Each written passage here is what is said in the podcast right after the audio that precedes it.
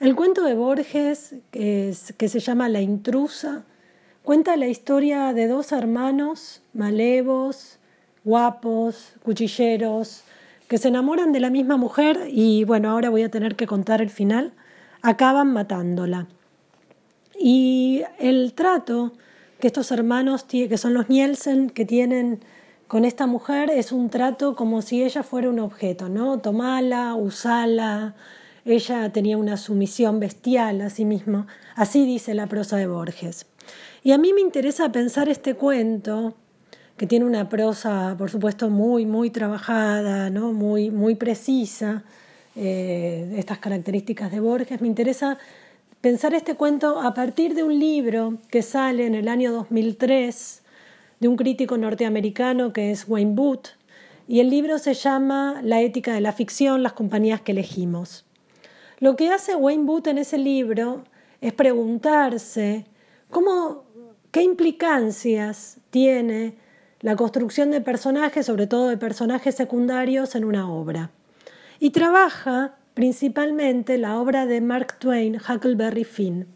Y lo que propone Wayne Booth es qué pasa con la construcción de la figura de Jim, el esclavo, que es una figura, según la obra de Mark Twain, muy plana, muy sin densidad, que está puesta para que los otros personajes eh, construyan su historia.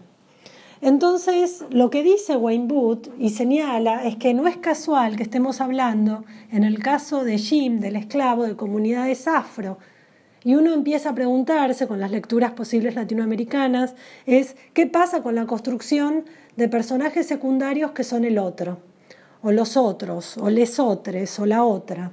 O sea, todo lo que no es el hombre blanco, eh, patriarcal, occidental, europeo, el hombre blanco de determinada clase que señalaba Fanon, ¿no? Franz Fanon. Entonces, lo que dice Wayne Booth es qué implicancias tiene la construcción de un personaje secundario que es un personaje plano, que no es un sujeto. Y justo se trata, en el caso de Borges, de una mujer.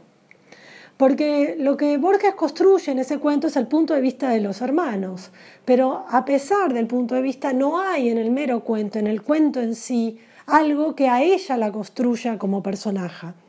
Y eso creo que es algo que podríamos empezar a pensar, ¿no? O sea, todo el cuento está desde el punto de vista de los hermanos, que la tratan a ella como cosa, pero no hay en la escritura algo que a ella la defina como sujeto. Y, eso es uno de los planteos que estoy recogiendo en Nausíaca, perdón.